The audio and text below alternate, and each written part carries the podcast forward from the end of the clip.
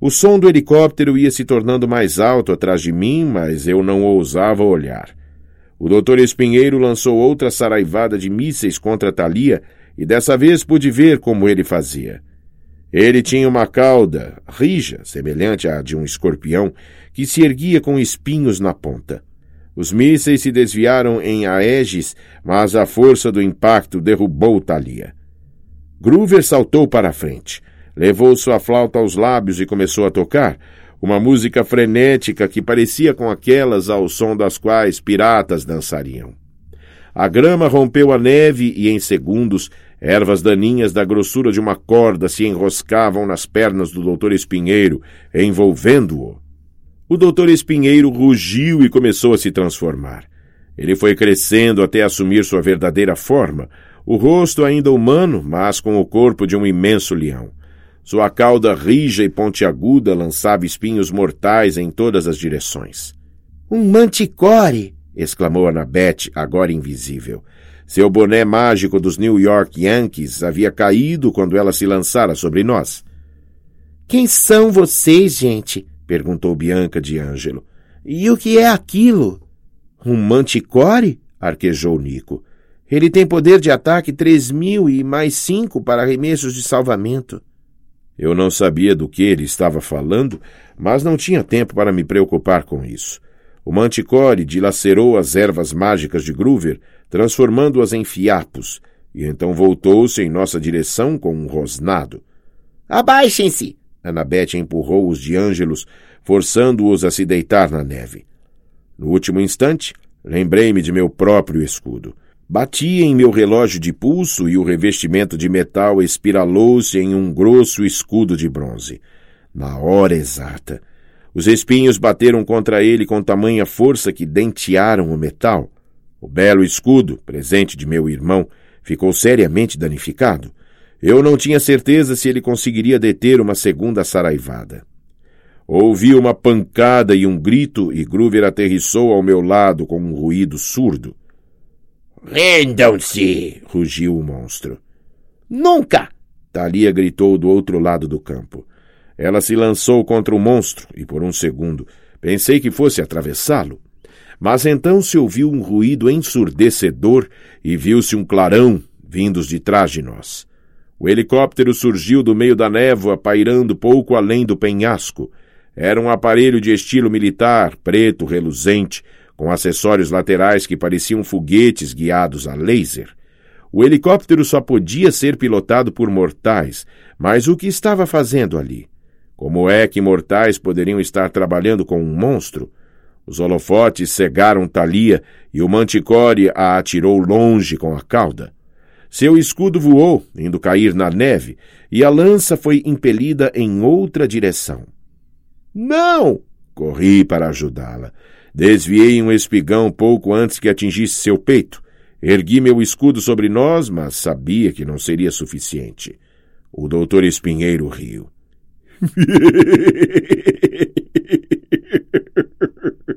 Agora veio o quanto é isso é inútil. Rendam-se, heróizinhos. Estávamos presos entre um monstro e um helicóptero totalmente armado. Não tínhamos nenhuma chance. Então ouvi um som claro, penetrante, o chamado de uma trompa de caça soando na floresta. O manticore ficou imóvel. Por um momento, ninguém se moveu. Havia apenas o redemoinho de neve e vento e o ruído das pás da hélice do helicóptero. Não! disse o doutor Espinheiro. Não pode ser! Sua frase foi interrompida quando algo passou por mim como um raio de luar. Uma flecha de prata surgiu no ombro do doutor Espinheiro. Ele cambaleou para trás, gemendo em agonia. Oh, Malditos sejam vocês! gritou espinheiro, lançando seus espinhos, dezenas deles de uma só vez, na direção da floresta, de onde a flecha viera, mas igualmente rápido. Flechas de prata foram disparadas em resposta. Era quase como se as flechas interceptassem os espinhos em pleno ar, dividindo-os em dois, mas isso deviam ser meus olhos me pregando peças. Ninguém, nem mesmo os filhos de Apolo no acampamento, era capaz de atirar com aquela precisão. O manticore arrancou a flecha do ombro com um uivo de dor. Sua respiração estava pesada. Tentei atingi-lo com minha espada, mas ele não estava tão ferido quanto parecia. Desviou-se do ataque e arremessou a cauda contra meu escudo, atirando-me para um lado. Então os arqueiros vieram do bosque. Eram garotas, cerca de uma dúzia delas. A mais nova devia ter uns dez anos, a mais velha, cerca de quatorze, como eu. Elas usavam parcas de esqui prateadas e jeans, e todas estavam armadas com arcos. Avançaram contra o manticore com expressão determinada. As caçadoras! gritou Anabete. Ao meu lado, Thalia murmurou. Ah, que maravilha! Não tive chance de perguntar o que ela queria dizer. Uma das arqueiras mais velhas deu um passo à frente com o arco preparado. Ela era alta e graciosa, com a pele cor de cobre. Diferentemente das outras garotas, tinha um diadema de prata preso no alto do cabelo escuro e comprido que a fazia parecer uma princesa persa. Permissão para matar, minha senhora? Eu não conseguia saber com quem ela estava falando, pois ela mantinha os olhos fixos no manticore. O monstro queixou-se. Isso não é justo. Interferência direta. É contra as leis antigas. Não exatamente, disse outra garota. Esta era um pouco mais nova que eu, devia ter uns doze ou treze anos.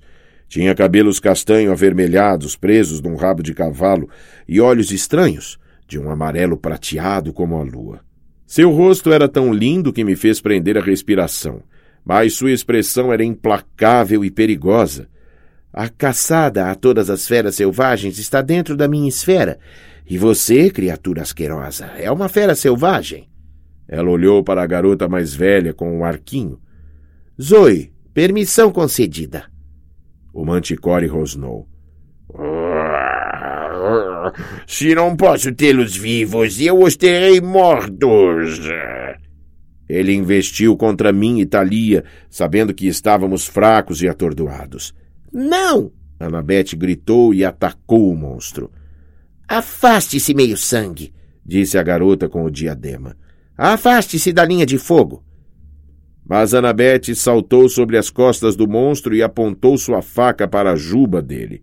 O manticore rugia, movendo-se em círculos e golpeando o ar com a cauda enquanto Anabete se agarrava a ele com firmeza. Fogo! ordenou Zoe. Não! gritei. Mas as caçadoras lançaram suas flechas.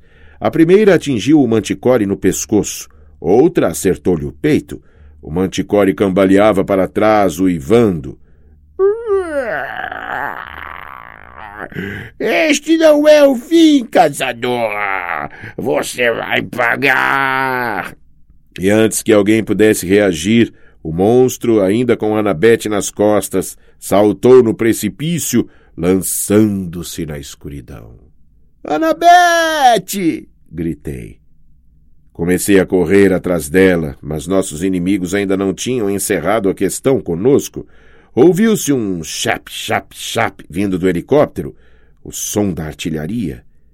A maior parte das caçadoras se dispersou enquanto minúsculos buracos surgiam na neve aos seus pés. Mas a garota de cabelos avermelhados limitou-se a olhar calmamente para o helicóptero. Os mortais, anunciou ela, não têm permissão para testemunhar minha caçada. Ela estendeu a mão e o helicóptero explodiu, virando poeira. Não, poeira não.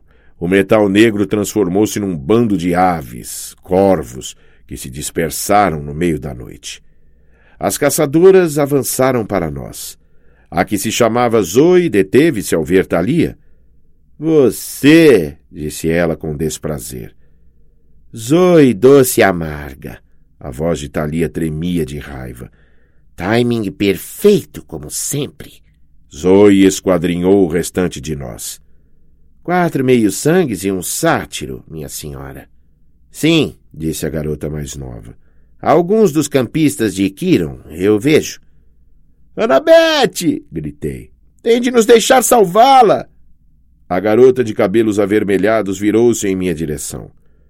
Lamento, Percy Jackson, mas sua amiga está além de qualquer ajuda. Tentei me pôr de pé, mas algumas das garotas me seguraram. Você não está em condições de sair por aí se atirando de penhascos? disse a garota de cabelos avermelhados. Deixe-me ir, exigi. Quem você pensa que é? Zoe deu um passo à frente, como se fosse me dar uma bofetada. Não, ordenou a outra garota. Não percebo nenhum desrespeito, Zoe. Ele só está perturbado. Ele não compreende.